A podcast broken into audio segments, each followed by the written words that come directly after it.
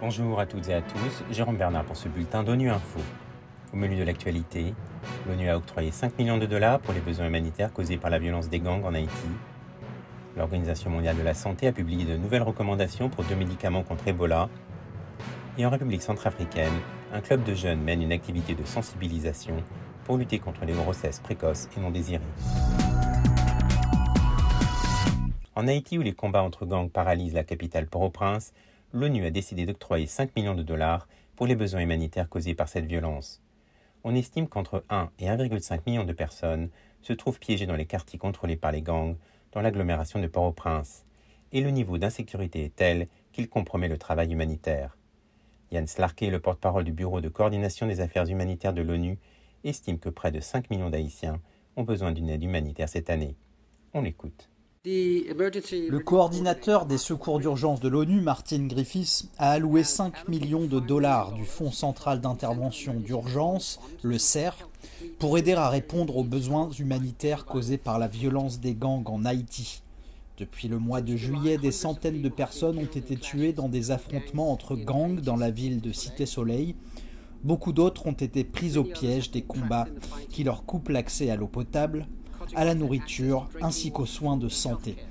Globalement, nous estimons que près de 280 000 personnes sont touchées par cette situation. L'allocation du CERF aidera les agences humanitaires à augmenter la riposte et son financement par le biais de l'UNICEF et du Programme alimentaire mondial. Nos collègues fourniront de la nourriture, de l'eau potable, des soins de santé ainsi qu'un soutien mental, sanitaire et éducatif à plus de 100 000 personnes au total.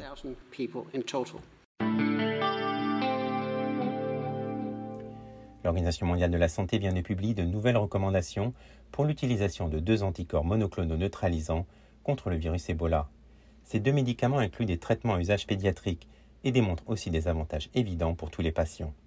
Plus de détails avec la docteure Jeannette Diaz, chef de l'unité des soins cliniques à l'OMS.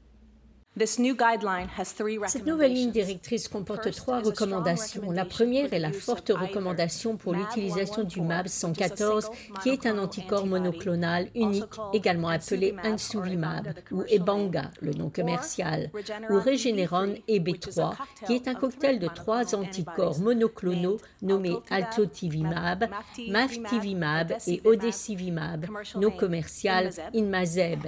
Et c'est pour l'utilisation de ces médicaments chez les patients avec une maladie à virus Ebola confirmée.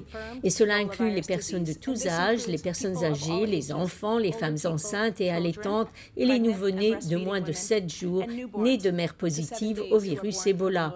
Les deux autres recommandations sont contre l'utilisation de soit le ZMAP, également un anticorps monoclonal, et à l'utilisation de Remdesivir pour les patients ayant une maladie à virus Ebola confirmée. En République centrafricaine, un club de jeunes mène une activité de sensibilisation des jeunes filles et parents sur la lutte contre les grossesses précoces et non désirées. Le club Entre nous jeunes, à Bimbo, au sud de la capitale Bangui, a lancé cette campagne de sensibilisation afin d'équiper les jeunes filles et les parents sur les méthodes de lutte contre les grossesses précoces et non désirées. Le président du club Entre nous jeunes, Prince Mingui Kokoué, est au micro de Loïc Romigoto de Guira FM organisé pour sensibiliser les filles sur les grossesses précoces non désirées. Nous avons organisé pour euh, informer nos filles, euh, nos jeunes filles, euh, parce que nous nous sommes rendus compte qu'il y a beaucoup de filles qui tombent précocement en grossesse. Nous avons aussi constaté que dans leurs familles respectives, ils n'ont pas pu donc bénéficier des informations de leurs parents. Et ces jeunes filles-là se, se laissent à la merci de la, de la nature et la raison pour laquelle nous sommes dit que c'est important pour que nous sensibilisons cette jeune fille-là euh, sur cette question. Et que ailleurs, euh, les jeunes filles euh, prennent conscience de leur avenir. Ils mettent d'abord les études devant. Par contre, dans notre pays, ce n'est pas le cas.